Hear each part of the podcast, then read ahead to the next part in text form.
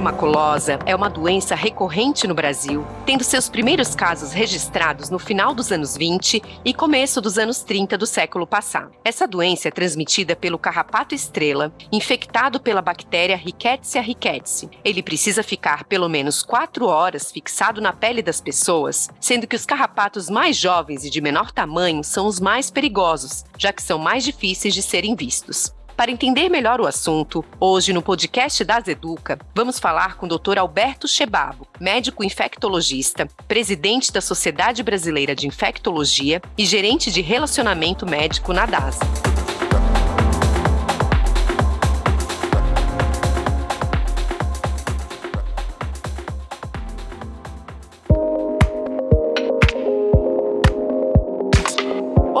Você está ouvindo o podcast das Educa. Temos o propósito de transformar a saúde das pessoas e acreditamos que o aprendizado e o compartilhamento de conteúdo, inovações e estudos sejam fundamentais para a realização deste sonho. Acesse o nosso site daseduca.com.br e conheça a nossa programação. Você pode enviar um e-mail com suas dúvidas e sugestões para dasa.educa@dasa.com.br. Queremos ouvir você para que juntos possamos construir um novo canal com o propósito de gerar e fomentar conhecimento para o setor de saúde. Eu sou a doutora Aline Guimarães e você está ouvindo o podcast das Educa.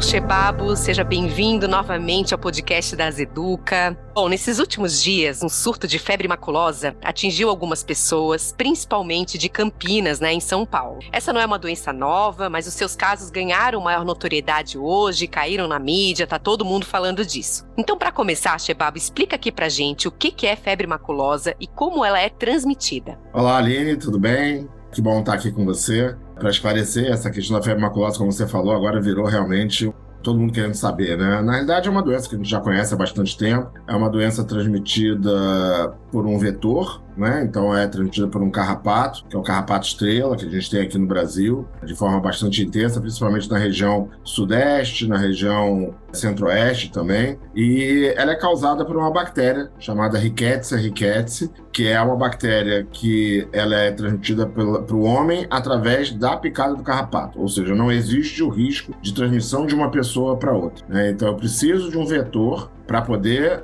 a doença ser inoculada no ser humano e a partir dessa inoculação no ser humano, então essa pessoa pode adoecer ou não, mas ela não vai transmitir para outras pessoas a doença. O carrapato se contamina normalmente na natureza, né, através de se alimentar, né, em alguns animais, e o, o, principal animal, que é que a gente chama de amplificador né, dessa bactéria, da Rickettsia, é a capivara. Então, o encontro da capivara com o carrapato né, e o homem adentrando nesse ambiente e sendo parasitado por esse carrapato é que vai se infectar e vai desenvolver a febre maculosa com sintomas, e aí vai depender muito da, da apresentação clínica, mas é assim que a pessoa acaba se infectando. Perfeito, doutor Chebabo, excelente para a gente começar aqui esse bate-papo. E é importante salientar que não necessariamente a pessoa precisa ter contato com o animal, né? Que aquele carrapato ele pode estar no ambiente, que às vezes a pessoa pode se sentir protegida. Ah, não, eu não mexi na capivara, não mexi em nenhum animal, então. Não,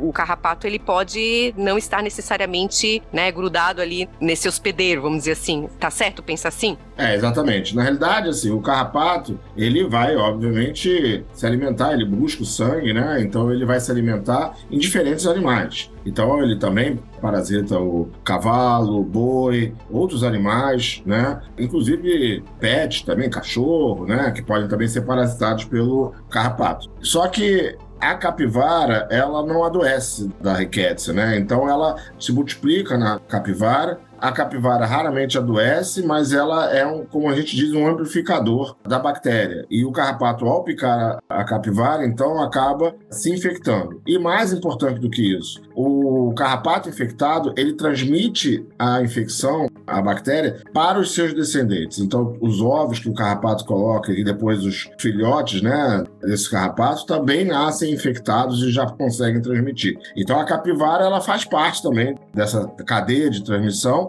mas não especificamente eu preciso ver uma capivara, ter contato com a capivara para me infectar. É basta eu ser parasitado por um carrapato que esteja ali na, no mato, né, naquela área, normalmente área de pasto e tal, que a pessoa vai ser contaminada, vai ser infectada, na realidade, né, ao ter o contato com o carrapato, o carrapato começar a se alimentar a partir da infestação daquela pessoa, né? Certo, super esclarecedor. Bom, e o senhor já comentou aqui sobre o carrapato estrela, né, que é o que tem sido falado aí, que a gente tem que tomar cuidado, que ele é o transmissor da doença. Outros carrapatos também podem transmitir a bactéria ou, ou é específico desse carrapato estrela? Não, é específico do carrapato estrela. Existe uma outras subespécies espécies aqui no Brasil, né, de carrapatos, também do amblioma, que é o carrapato que transmite, mas a grande maior parte da, transmissão que a gente tem hoje de transmissão de febre maculosa é feito por esse carrapato estrela aqui no Brasil. Existem outros locais, né, outro tipo de carrapato, por exemplo, a febre maculosa não existe só no Brasil, ela é conhecida também nos Estados Unidos, ela também ocorre nos Estados Unidos, principalmente na,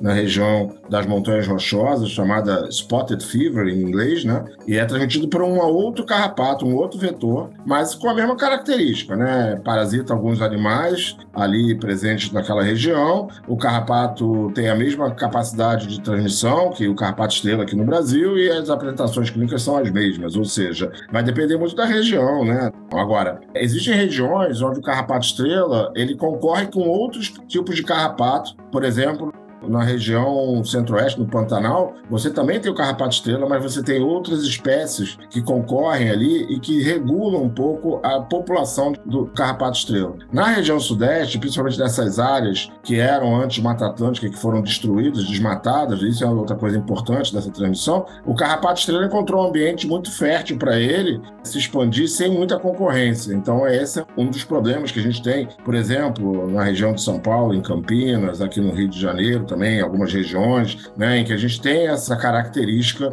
de uma presença muito maior do carrapato estrela, né, quase que dominando essa área, né, e facilitando ainda mais essa transmissão. Excelente, doutor Shebabe. A gente andou comentando, gravando nesses dias um episódio falando disso, sobre doenças infecciosas, né, o impacto aí do desmatamento nessas doenças. Chegamos a mencionar a febre maculosa e o senhor traz aqui realmente essa confirmação, né, que a gente modificando todo esse ambiente, a gente acaba propiciando aí essa disseminação de algumas doenças.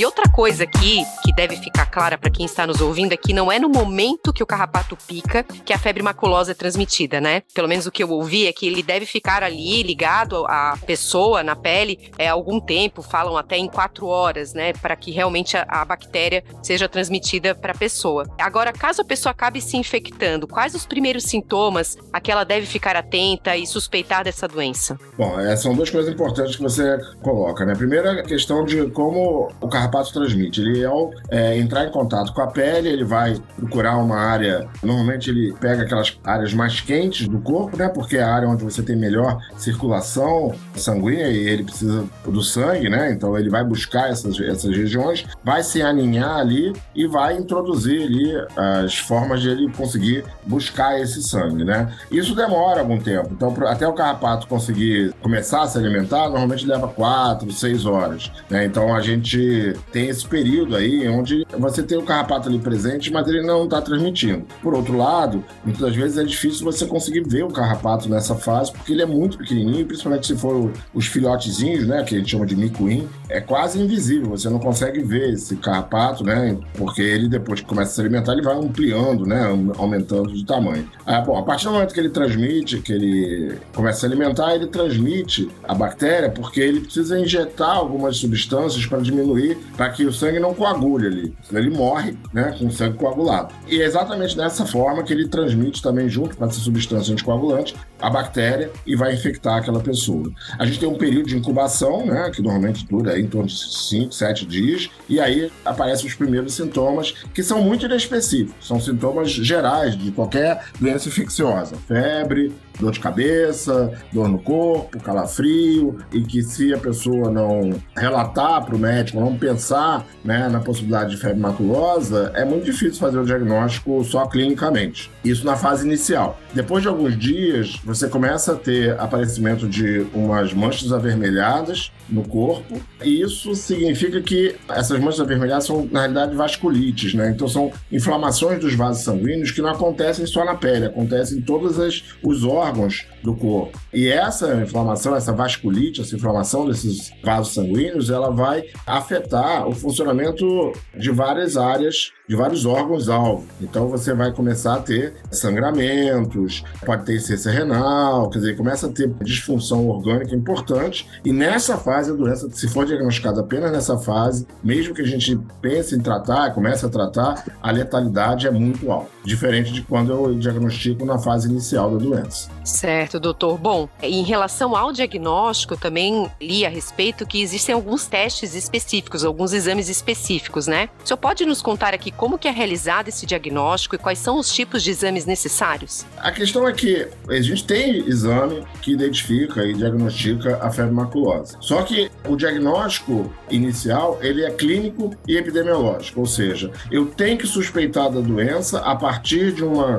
síndrome inflamatória infecciosa e pensar na febre maculosa como uma das possibilidades, caso haja uma história epidemiológica da pessoa dizer: olha, eu fui para uma fazenda, eu entrei numa área de pasto, eu tive uma picada de carrapato, ou entrei numa área que tem carrapato, não sei se fui picado ou não, mas eu entrei numa área que tem carrapato, e aí o médico pensar nisso e iniciar imediatamente o antibiótico. Não dá tempo de esperar os resultados dos exames para que a gente consiga fazer o diagnóstico e iniciar o tratamento, porque isso vai acontecer tardiamente e nessa fase, então, quando a gente vai ter os resultados dos exames, que eles demoram alguns dias para serem finalizados, né, e realizados e finalizados, a gente já vai estar numa fase tardia da doença. Basicamente, a gente usa os exames para confirmação diagnóstica. Então, eu vou ter a sorologia, né, que eu vou colher o sangue, vou fazer a sorologia lá para febre maculosa, vou ver lá se, se tem a febre maculosa. Tenho a biologia molecular, que eu vou buscar a presença do material genético da riqueza na pele, nas lesões de pele, ou mesmo no sangue e tal, para conseguir fazer o diagnóstico. Mas como eu falei, esses são resultados confirmatórios. Ele não serve para avaliar início ou não de tratamento. O início do tratamento tem que ser feito na suspeita clínica e epidemiológica. Perfeito, doutor. E aqui é o nosso papel, né, de tentar trazer essa informação para que realmente essa hipótese diagnóstica fique na cabeça aí dos médicos e, até mesmo das pessoas, né, que, que relatem aí a passagem por esses ambientes é, considerados aí mais endêmicos, vamos dizer assim, da doença atualmente. E o tratamento, doutor, qual que seria a forma de tratamento? É, ele vai diferir conforme a fase que a doença é diagnosticada? Como é que fica isso? O tratamento é com antibiótico, né? A gente tem um antibiótico específico, na realidade é o único antibiótico que a gente tem no Brasil disponível, específico, para tratar a febre maculosa e não é um antibiótico que a gente usa normalmente para os mais comuns, que a gente usa para as infecções, por exemplo, uma pneumonia, para uma infecção de pele, para uma infecção urinária. Então a pessoa tem que pensar especificamente na febre maculosa para que ela vá prescrever esse antibiótico especificamente. Independente da fase, né, o tratamento, claro, é, é, o uso do antibiótico. Só que na fase inicial, eu posso iniciar esse tratamento com antibiótico oral e com uma segurança de que vai haver uma resposta e que esse paciente vai evoluir bem. Quando esse paciente já chega numa fase tardia, mais grave, muitas das vezes ele já está com uma doença bastante avançada e já com alteração de nível de consciência, por exemplo, aí eu vou ter que fazer esse antibiótico venoso. No Brasil, a gente tem muito pouca disponibilidade desse antibiótico específico de forma venosa. Então, basicamente, o que a gente tem hoje são algumas unidades que o Ministério da Saúde adquiriu essa medicação e coloca unidades sentinelas nessas regiões para que o médico possa solicitar e prescrever imediatamente. Mas, mais uma vez, nessa fase, a chance de cura ela cai bastante, diferente de quando eu começo o tratamento na fase inicial. Por isso é tão importante a informação sobre a possibilidade de ter febre maculosa. E para isso, também, Aline, é importante que as pessoas sejam informadas, né? De que elas estão numa área de risco, né? Porque as pessoas não sabem isso, né? Elas não têm como saber. Então é isso, isso tem que ser avisado, tem que ter avisos, cartazes avisando a população de que aqui é uma área de risco de febre maculosa. Se você iniciar quadro de febre e tal, procure o médico, atendimento médico e relate que esteve nessa região. Então isso tem que ser avisado para as pessoas, porque a gente já sabe, a gente já tem o mapeamento das regiões onde esse risco de febre maculosa ele é mais importante e por isso seria muito importante que houvesse essa informação à população e aqueles médicos que estão atendendo ali, né, naquela região, né, de que eles têm que ser treinados a pensar também em febre maculosa nessas situações, porque muitas das vezes o diagnóstico é confundido com outras doenças, principalmente dengue, que é uma doença que causa, que é muito comum no nosso país, né, e também é. nas regiões, e que causa sintomas muito semelhantes na fase inicial.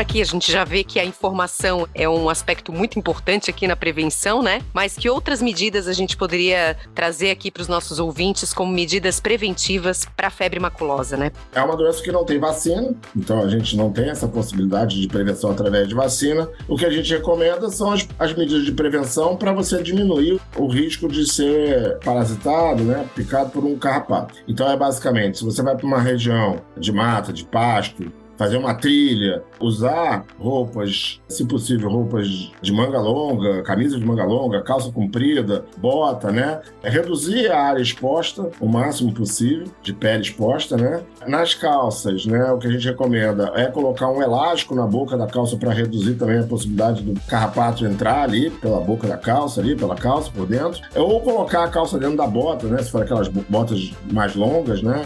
Uso de repelente, né? Então, repelentes específicos, né? Então, repelentes que tem uma potência, principalmente aqueles à base de DET, com concentrações mais altas. O repelente para o carrapato, ele não tem tanta eficácia quanto para mosquito, ou seja, ele reduz a chance, mas ele não elimina completamente a chance de um carrapato infectar ali, principalmente se você for numa área que tem muito carrapato e numa época onde esses carrapatos estão se reproduzindo, que é exatamente essa época do ano, né? A época mais seca, onde você tem uma alta reprodução, se você vai ter uma quantidade muito grande de carrapatos, de filhotes ali e tal. Bom, isso é para você tentar reduzir a infestação. Além disso, fez uma, uma trilha desse tipo, foi num local desse tipo, tá, uma atividade nessas regiões, ao chegar em casa, fazer a inspeção do corpo para ver se não tem nenhum carrapato ali. No banho, você fazer essa inspeção algumas horas depois pedir ajuda a uma outra pessoa que está com você para inspecionar, porque tem áreas do corpo que a gente não consegue ver completamente, né?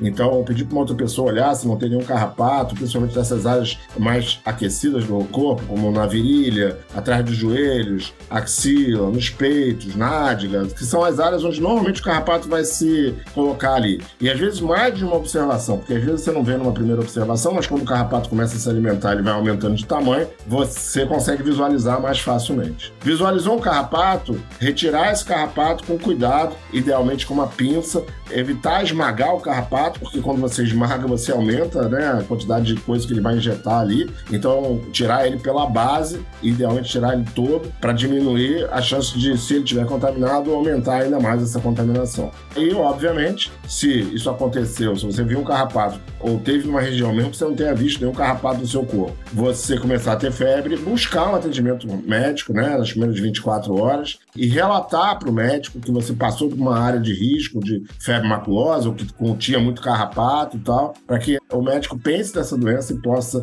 iniciar o tratamento específico, caso ele considere que seja importante ali. Nossa, doutor Chebabo, que honra aqui recebê-lo, uma aula sobre febre maculosa, uma verdadeira aula, é super didático. A gente está chegando ao fim aqui desse episódio. Eu gostaria que o senhor deixasse uma mensagem para quem está nos ouvindo e que se interessa mais sobre esse tema. Eu acho que é importante a gente entender que a febre maculosa é uma doença de desmatamento, né?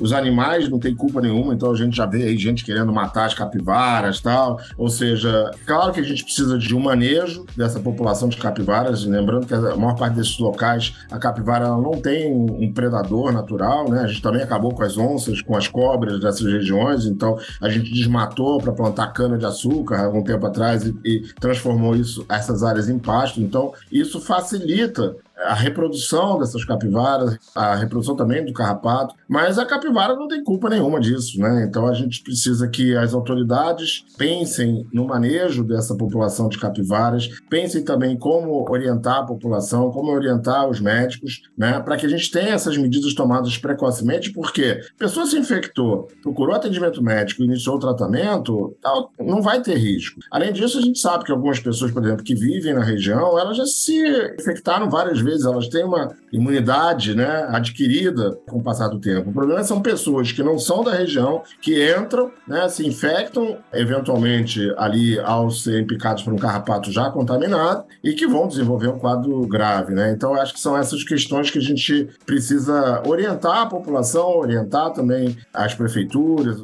em relação ao sistema de vigilância, de manejo de zoonoses, né, na área de zoonoses, da medicina veterinária destes municípios, para que a gente consiga ter melhores informações e evitar as mortes que, com tratamento adequado, são evitáveis. Né? A gente precisava ter esse surto acontecendo para a gente poder estar aqui falando sobre febre maculosa.